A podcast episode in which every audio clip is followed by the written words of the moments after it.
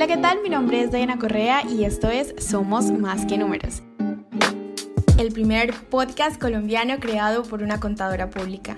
En este podcast podrás encontrar contenido relacionado con emprendimiento digital, hablaremos de diferentes temas empresariales, hablaremos de marketing digital, tecnología, hablaremos de contabilidad claramente y escucharemos muchas historias de expertos en su área. Aprenderemos un montón. Más preámbulos, empecemos. Oigan, no sé si el jueves tiene algo especial, pero este inicio de año yo dije, vamos a tratar de hacer un podcast todos los jueves y siempre tengo ánimos de grabar un jueves. Hoy es jueves y a veces, muchas veces, debo confesar que estoy un poco cansada o agotada del día a día y como siempre les digo a mis amigos de Colombia que siento que llevo como una vida doble, ¿no? Al tratar de vivir pues una jornada aquí de trabajo, de actividades y compaginarla con Colombia. Es algo que no ha sido fácil y creo que de llevarlo durante tanto tiempo ya va como que marcando e-, esos momentos de agotamiento. Sin embargo, después de esta cháchara yo dije, hoy jueves, no más excusas, Diana, hay que crear este podcast.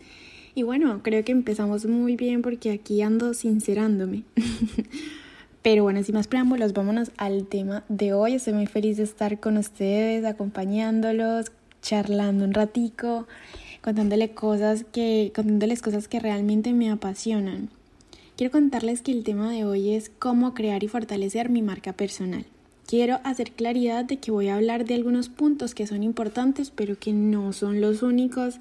Existen infinidad de cosas que pueden fortalecer tu marca personal, Todas las personas somos distintas y podemos construir nuestra marca personal de forma diferente, pero creo que estas pueden ser las bases que definitivamente nos permitan explorar de una muy buena manera nuestra marca personal. ¿Por qué hablar de la marca personal? Pues indudablemente eh, es algo que se ha venido mencionando muchísimo en cualquiera de los profesionales que existen hoy en día, en los odontólogos, en los médicos, en los abogados, en los contadores. Y, tiene algo especial porque no estamos hablando de una marca de empresa, estamos hablando de una marca personal que está muy involucrada con lo que somos como personas. ¿Por qué me impulsé por este tema y no por otro y por temas súper tendencia en este momento que están siendo en Colombia como lo son el régimen simple, la nómina electrónica y demás temas que son relevantes para nosotros? Porque sin duda alguna este mundo digital nos ha demostrado que muchas veces podemos tener mucho conocimiento y, mejor dicho, el talento innato y, y, técnico, pero de nada vale si no sé transmitirlo, si no sé comunicarlo, si no sé venderlo. Y una de las mejores maneras, pues puede ser a través de nuestra marca personal en canales digitales, ¿no? Mm, estaba yo muy ansiosa eh, de tener una nueva aplicación que se llama Clubhouse. No sé si algunos de ustedes lo hayan escuchado por el momento solamente está disponible en iOS. Y eh, bueno, le hablé a un amigo y le dije, oye, mándame una invitación de Clubhouse porque solamente tú puedes crear una cuenta con Clubhouse y empecé a explorar la herramienta. Y aunque quiero hablarles de Clubhouse, cómo es, cómo se vive y, y la verdad es que solamente la creé hoy y fue como genial porque bastantes conversaciones interesantes, son salas como de chats pero solamente de audio. Y la parte que me hizo reflexionar de la marca personal es que una de las cosas cuando estás creando tu perfil es describirte en la biografía, ¿no? Lo que haces, a quién te diriges, eh, qué te motiva. Bueno, por lo menos es como lo vi que enfocaron la mayoría de personas que la tienen súper optimizada. Y dije, qué importante es tener claro qué quieres, a quién te diriges, cuál es tu especialidad, y yo creo que cuando tú tienes una marca personal, como constantemente es la pregunta que te tienes que hacer, puede que se te haga más fácil como que el rellenar esa um, biografía, pero aún así cuesta.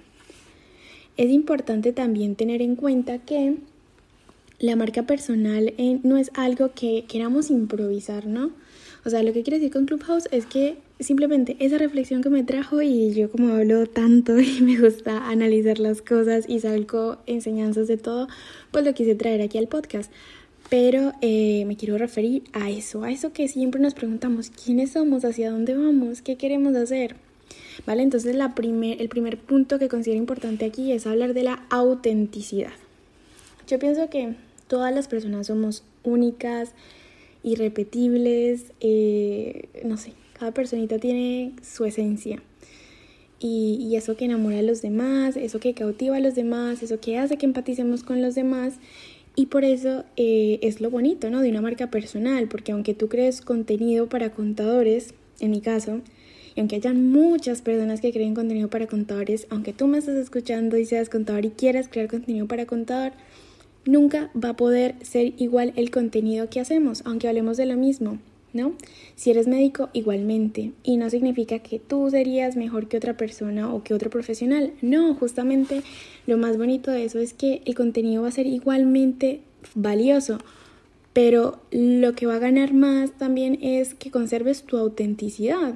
A lo mejor yo el día de hoy, como les digo, un tema tendencia que es nómina electrónica, me decido ver tres videos de tres contadores diferentes, de tres personas que creen contenido. Y sabes qué? puede que los tres me gusten y de los tres aprendan cosas diferentes.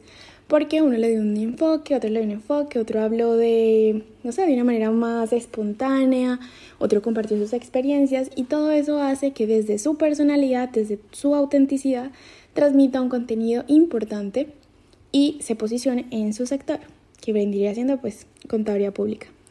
Entonces pienso que cuando construyamos nuestra marca personal, aprovechemos que no somos como una marca a menos de que queramos crear nuestra marca. Pero no es lo mismo que yo como contadora quiera, eh, digamos, darle potencia, potenciar mi marca personal como Diana Correa, a que quiera potenciar la marca como DCS Accounting Consultant. Yo a mi marca de DCS le puedo, puedo decir que quiero que sea una marca innovadora, alegre, eh, amigable, ¿no? Yo la puedo crear y así puedo comunicarlo. Sin embargo, como personas es algo que cuesta. Entonces, mi primera recomendación es que no tratemos de aparentar personas que no somos, no tratemos de imitar a otras personas, no tratemos de forzar nada que no sea nosotros. Obviamente, como personas siempre tenemos cosas que mejorar, pero que no dejemos de ser nosotros mismos. Ese es como mi primer, mi primer consejo. Luego nos vamos, apenas voy en el punto uno y esto espero que no se me haga tan largo. Pero luego nos vamos con qué quiero lograr con mi marca personal, cuál es mi motivación y cuál es mi visión, ¿no? Eh, muchas veces construimos una marca personal y a lo mejor empezamos a hablar en redes sociales, o sea, todo lo estoy dirigiendo a, canales digitales. Empezamos a hablar de nuestras pasiones, de lo que nos hace como que mover las fibras, ¿no? Y no nos damos cuenta y resultamos construyendo nuestra marca personal. Pero ¿por qué es tan bonito también ese proceso? A veces cuando no lo hacemos eh, pensando exactamente en fortalecer la marca personal, porque lo hacemos de corazón, lo hacemos basado en nuestra visión de vida, lo hacemos basado en lo que nos gusta, lo hacemos basado en, en todos nuestros gustos, ¿no? Entonces finalmente tal vez siempre vamos a disfrutar hacerlo, siempre lo vamos a transmitir de la mejor manera y siempre vamos a estar trabajando por llegar a esa visión, ¿no? Para ponerlo como a manera de más eh, comprensible y como de un ejemplo, eh, en mi caso, yo siempre he dicho que yo no sentía, ahora sí, ahora los contadores se están revelando, como diríamos en Colombia, pero antes no sentía como que fuera mm, lo que se concebía de un contador, no, una persona cuadriculada, envuelta en papel, una persona que no opinaba, que no destacaba en una compañía y bueno, una figura aburrida, ¿no? Finalmente, muchas, muchas etiquetas para nuestra profesión. Y todavía se sigue escuchando. Y son cosas que uno dice, no, no, no quiero que lo hablen, pero finalmente es un trabajo bastante arduo que tenemos que trabajar, pero como les digo, me siento feliz de que hayan muchas personas que ya estén trabajando por demostrar que eso es diferente. Entonces, mi misión siempre ha sido transmitir la información contable y tributaria de una forma muy fácil, eh, tratar de transmitírselo a esos emprendedores que, que, comprendan todo claramente. Obviamente nunca van a tener, si no son contadores, pues una comprensión tan específica y como tan técnica que la podríamos tener nosotros, pero por lo menos pueden enterarse de que trata las normativas que van saliendo año a año en Colombia, que son muchas, ¿no? Y bueno, a nivel, a nivel mundial, ¿no? Eh, cualquier persona que nos esté escuchando de cualquier parte de Latinoamérica y, bueno, del mundo. Entonces, eh, esa era mi misión, transmitir la contabilidad y la tributaria en un lenguaje muy digerible y muy sencillo. Y además demostrar que los contadores públicos somos más que números, como se llama este hermoso podcast. Entonces miren que yo siempre fui trabajando en esa visión, en esa visión, en mostrar otro lado del contador, otras habilidades que se deben fortalecer y cómo nosotros podemos realmente comunicar de manera diferente a los emprendedores. Eso hace que tal vez eh, tenga un componente innovador, que sea atractivo, que sea amigable y sobre todo pues que atraiga a esas personas a quienes yo me quiero dirigir, que serían mi buyer persona. Entonces ahí vemos cómo siempre trabajar desde nuestra visión, desde nuestra motivación, hace que nuestra marca personal definitivamente sea más fuerte y tengamos desde el principio claro qué es lo que, qué es lo que queremos transmitir con nuestra marca. Luego nos vamos a la parte de branding o imagen de marca. Esto puede ir muy relacionado con con, los colores corporativos, con mi marca personal, no sé, yo le quiero dar un estilo, redes sociales ahora como son 100% visuales, ¿no? Entonces nos ayudan mucho con esa parte. Igual podemos llegar a pecar, ¿no? Porque muchas veces no, no tenemos tan claro el color de nuestra marca, nuestra tipografía, eh, nuestras fotografías, entonces a lo mejor hay una mezcla de muchas cosas. Pero obviamente es importante apostarle al branding, a la imagen de marca. Yo eso es algo que todavía tengo que mejorar, supongo. Pero por lo menos tengo un color que ya está establecido, que es un color amarillo, que me, me encanta muchísimo. Eh, la letra y la tipografía que siempre me gusta que sea redonda, por ejemplo. Entonces son cosas que ya he empezado a definir, pero que igual falta. E igualmente con, con como cada comunicación que tú ves en las redes sociales, ¿no? Hay personas que, como les digo, que por su por su personalidad, pues el contenido es muy divertido, es cómico. Hay personas que tal vez no, es más informativo, hay personas que son más vivenciales, otras personas que son más motivacionales y en fin, todo esto hace que el branding de marca y la imagen de marca pese muchísimo más. Así que esto hay que tenerlo en cuenta cuando construyamos o queramos fortalecer nuestra marca personal. Esta parte que sigue es súper importante y es decide en qué canales quieres estar. Muchas veces hay muchos canales, está Instagram, Facebook, Twitter, YouTube, Clubhouse que les cuento que es una nueva. Eh, um, no sé si se me escapa, sí, se me a escapar muchas Pinterest. Y la cosa es que a veces queremos estar en todos lados. Y mm, podemos estar en todos lados. Pero la cosa es que si estamos solos en este proceso a lo mejor no sea tan, tan alcanzable y a lo mejor si nosotros eh, nos estamos dirigiendo a un público y ese público no está ni por sus gustos, ni por su eh, edad, ni por su comportamiento no en las redes sociales, no está en el canal en que nosotros estamos dando nuestro mayor esfuerzo, pues a lo mejor no es que nuestro contenido no sea bueno, no sea digerible, eh, y no esté apuntando al público, ¿no? Simplemente que tal vez lo estamos publicando en un canal que no es. Entonces, muchísimo, muchísimo cuidado con eso. En mi sector eh, me doy cuenta que muchas veces, mm, la mayoría de veces, todos le mm, ponemos mucha atención o mucho enfoque a Instagram. Sin embargo, hay que entender que también nuestro público puede estar en LinkedIn, ¿no? Pero tal vez Instagram nos permite ser más creativos, compartir un poco también de nuestra vida, de nuestro día a día, de interactuar con nuestras eh, personas, las que nos siguen, y eso tal vez genera un poco más de cercanía. Pero también hay otras redes sociales que son súper llamativas, como YouTube. Yo amo YouTube, es mi red eh, principal y mi red favorita. Y finalmente eso, depende de qué quieras transmitir, qué quieras hacer, eh, si tu formato quiere ser en video, si tu formato quiere ser escrito. Entonces, muy importante definir eh, ese canal en el que queremos fortalecer nuestra marca personal. Y podemos estar presentes en, en varios, pero por lo menos tener un canal fuerte, ¿no? Un canal que, que sea donde empecemos a validar todo eso que queremos transmitir a través de nuestra marca personal. Eh, luego, un experto en marketing. Bueno, yo también he estudiado marketing y, y he estudiado comercio electrónico. Sin embargo, sé que eh, a veces como en las normas y, en la parte contable eh, se debate acerca de conceptos, pues también en marketing se puede debatir acerca de estrategias. Así que estoy abierta a escuchar sus opiniones. Eh, luego nos vamos a crear relaciones de valor que validen tu, tu identidad y tus creencias. Muchas veces se habla en las redes sociales de colaboraciones, ¿no? Colaboración para crecer, colaboración para Mm, sí, para darte a conocer, que live con esta persona, que pues no sé, que el video en YouTube con la otra persona, que un curso con una persona, pero finalmente siempre, siempre antes de pensar en una colaboración para crecimiento, pensemos en qué tan afín es esa persona con la que yo quiero colaborar con mi marca, con mis valores, con mi identidad, con mis creencias, porque creo que podemos pecar, ¿no? Podemos pecar. Hay algo que ya viene más abajito y es eh, justamente la parte de crear una comunidad y fortalecerla eh, a través de tu identidad, ¿no? Y a través de lo que tú quieres lograr y tu visión. Pero, ¿cómo vamos a ser coherentes si tal vez esas personas con las que conectamos, esas personas con las que colaboramos, no son afines a tu marca?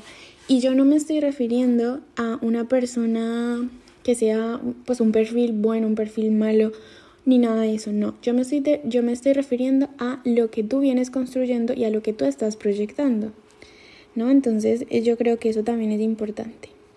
Algo que puede costar, y sobre todo en el mundo digital.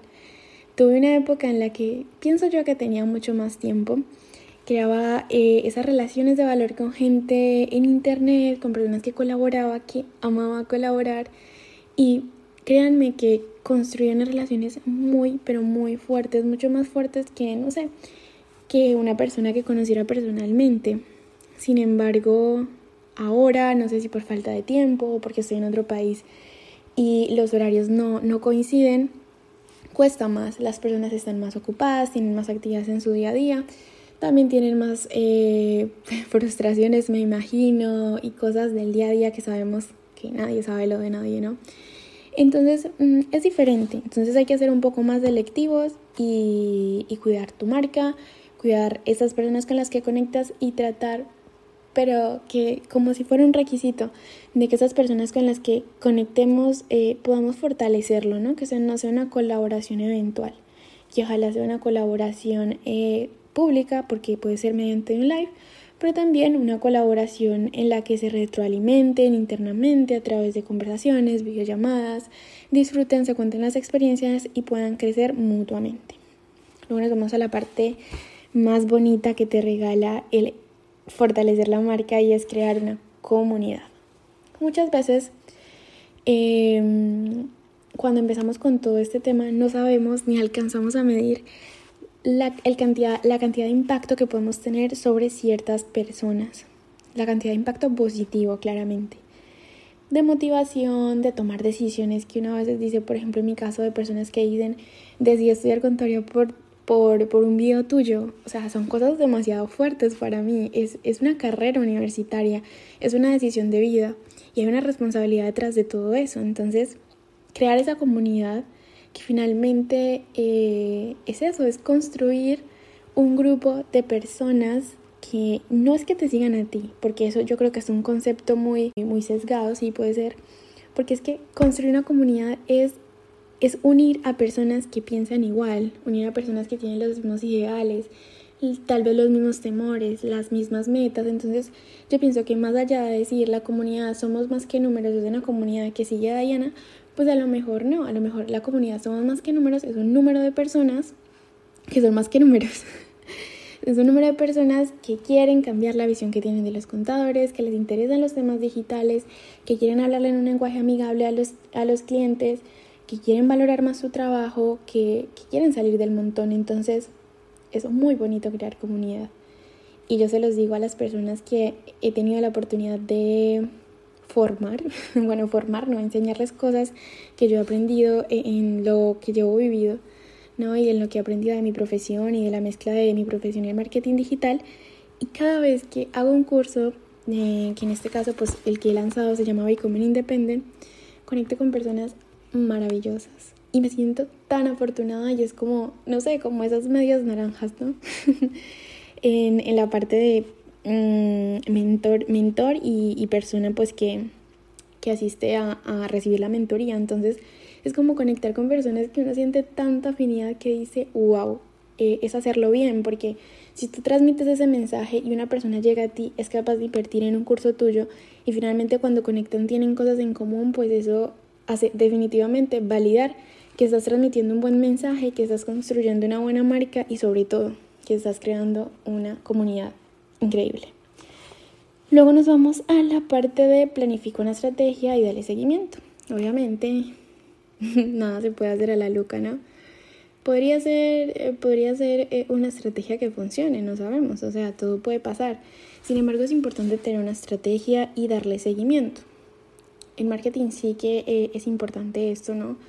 Como determinar objetivos anuales, objetivos mensuales o tal vez trimestrales o, o bimestrales pero siempre marcando a un objetivo, ¿no? Y generalmente en marketing todos los objetivos son de crecimiento, de crecimiento, de fortalecimiento de marca o de, mm, sí, bueno, lo mismo, expansión, ¿no? Porque si tú haces colaboraciones, es crecimiento, ¿no?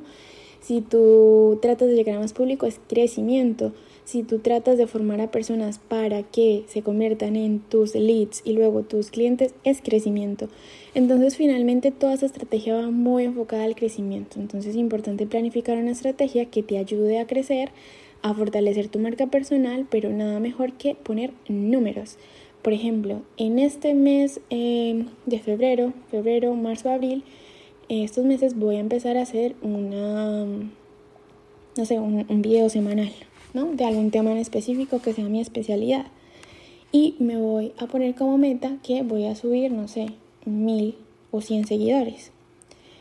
Es la manera de darle seguimiento, estoy diciéndolo muy, muy sin, sin poner e, estos típicos objetivos smart, ¿no? Pero es importante eh, que haya una meta a la que quiero llegar, ¿no? Es como cuando siempre pongo mismo ejemplo, pero es que es súper bueno.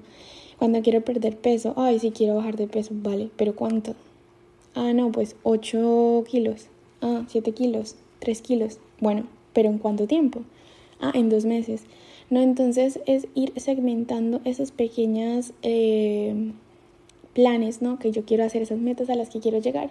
¿Y cómo puedo darle seguimiento? Pues si estoy a mitad de trimestre y me doy cuenta de los tres meses y me doy cuenta que mi meta eran 100 y apenas voy en 10, pues preocupante, ¿no? Vamos a ver qué pasa, vamos a ver si debo cambiar la meta, si debo subir más videos al mes o qué es lo que tengo que hacer, pero algo está pasando. Y finalmente, esta es la parte, y, y, ya esto, esto ya va muy largo, la verdad, pero bueno, es la parte más importante de todas para mí eh, cuando empiezas una construcción de marca personal. Y es aceptar los momentos difíciles y los bloqueos mentales y esto prácticamente siento que me lo estoy diciendo a mí.